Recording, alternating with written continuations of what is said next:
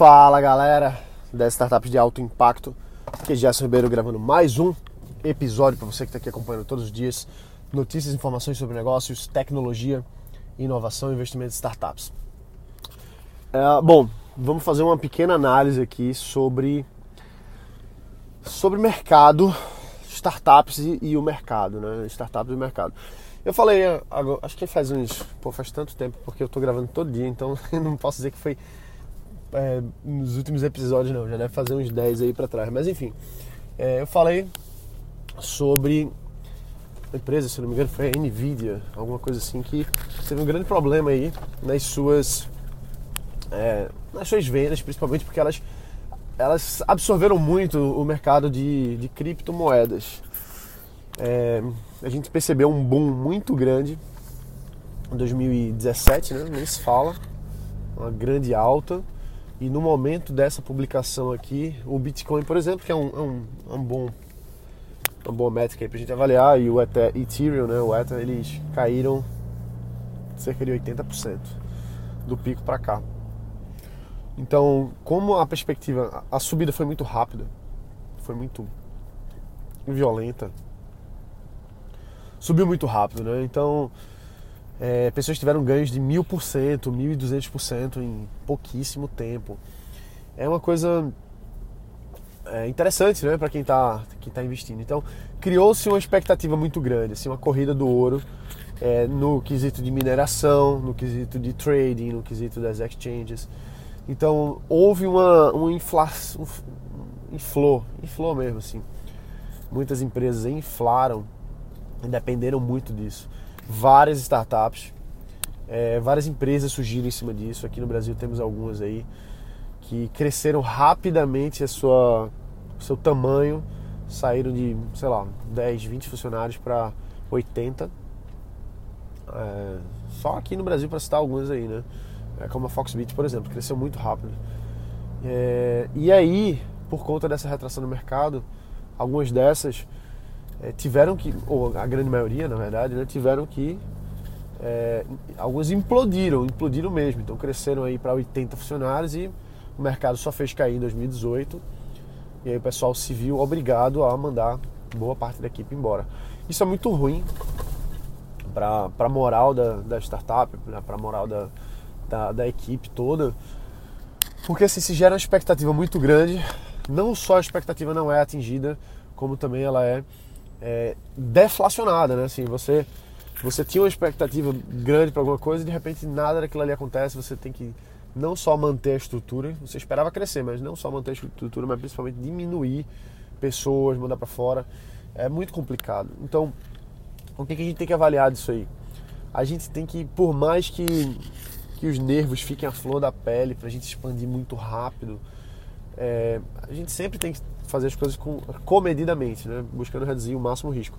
Ah, Gerson, é muito fácil você falar isso olhando daqui para trás. É claro, é verdade. Olhar para trás é muito fácil, difícil é olhar daqui para frente, óbvio. Com certeza, todas as empresas, a Nvidia, por exemplo, aí, que é uma gigante, é, ela teve sua valorização no mercado caindo assim absurdamente nos últimos tempos, aí justamente por conta da, da queda de faturamento em relação às suas vendas para o mercado de cripto, é, enfim, hardware para mineração. Caiu muito isso. Então, é muito fácil olhar para trás. Mas a gente tem que fazer essa análise, né? não dá para não olhar para trás. Tem que olhar para trás e buscar aprender alguma coisa com os erros dos outros e nosso também, né? Então, a gente deve ser muito comedido nas coisas. Claro, existe uma oportunidade, vamos entrar, queremos ser pioneiros, legal. Mas toda corrida do ouro, ela é, ela é perigosa ela é perigosa. Ela é um jogo de risco, como qualquer empreendimento, mas é perigoso. Não estou dizendo que você não deve se arriscar, muito pelo contrário, somos empreendedores, estamos aqui para isso, mas a gente precisa é, cuidar para a gente não, não, se, não se machucar, né? não, não se machucar em algumas nas quedas de mercado como essas aí que a gente está vendo no mercado de cripto. Então, precisa estudar, precisa trabalhar. Não é para a gente perder a oportunidade, não estou falando para ninguém perder a oportunidade, certo? Não estou falando para ninguém perder a oportunidade. Tem uma oportunidade, vamos adiante, vamos fazer, vamos fazer dar certo. Mas é um risco. E algumas pessoas no risco são os pioneiros e, e ganham muito e enfim se provam aí no mercado e outras não. A gente percebe aí o mercado de criptomoedas especificamente. É difícil falar bolha, né? Se falou muito bolha na época que estava subindo muito. Agora, olhando para trás, que realmente teve um crash de 80%, é mais fácil chamar de bolha. Mas eu prefiro me ater, assim, eu não quero chamar um negócio de bolha, não. Porque não sei se é uma bolha, talvez foi uma expectativa muito exagerada no mercado naquele momento. E, mas talvez a, o valor da o valor desses, de todos esses ativos eles podem ir crescendo ao longo dos anos aí e não, não caírem para zero como é o que acontece numa bolha, né? Eu acho que não. Eu acho que acho que o negócio vai vai avançar. Mas enfim, então o que eu acho não importa. O que importa é a gente fazer negócio e faturar, né? É, existem oportunidades nesse mercado, com certeza, inclusive para quem opera. Não é porque o mercado de cripto deu quedas que não dá para fazer dinheiro. Tem muita gente fazendo muita grana com isso. É, existem formas aí de você ganhar no mercado, tanto na subida quanto na descida. Na flutuação nem se fala. Então, é um novo mercado. Não existia 10 anos atrás. Agora tem analistas disso, existem novas funções, novos cargos que surgiram de um mercado que não existia é, 10 anos atrás. Então, estamos aqui agora vendo novas oportunidades de, de empreendimento, de negócio, de startups em cima disso aí. E a gente tem que ficar atento. Claro que a gente tem que ficar atento, a gente tem que buscar aprender com esses erros aí do mercado, com, buscar aprender com o erro dos outros, controlar um pouquinho a ansiedade.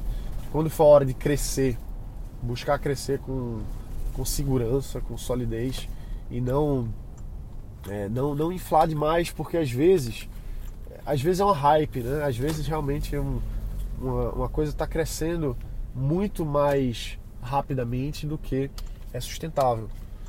E o mercado, principalmente, é muito volátil. Assim, é, os interesses mudam rápido, principalmente quando você tem coisas que dependem de vários outros parceiros, é, não parceiros necessariamente, mas de outros players, né? como por exemplo é, governos, enfim. Né? A gente viu aí muitos, muitos crashes aí no, no mercado blockchain, no mercado de cripto, por conta de, de sanções do governo norte-americano, China, enfim, né? a gente percebe isso aí. A gente tem que ficar atento, tem que estudar. Eu acredito, acredito muito que o blockchain e a cripto é, um grande, é uma grande oportunidade. Sem dúvida nenhuma, é uma grande oportunidade. E o aprendizado é que a gente sempre tem que buscar ver o que, que deu de errado né, em quem foi lá nessa corrida do ouro. E alguns se deram muito bem, outros quebraram, outros tiveram deram uma implosão, mas talvez consigam se manter aí e se consolidar e aprender com isso e, e se, realmente se tornarem referências do mercado é, no longo prazo vamos estudar, vamos ver o que acontece. Beleza, galera? Então esse aqui foi um pouquinho mais curto, falando pra você toda essa parada massa aí. Beleza? Valeu, um abraço. Bota pra quebrar, a gente se vê aqui amanhã. Valeu.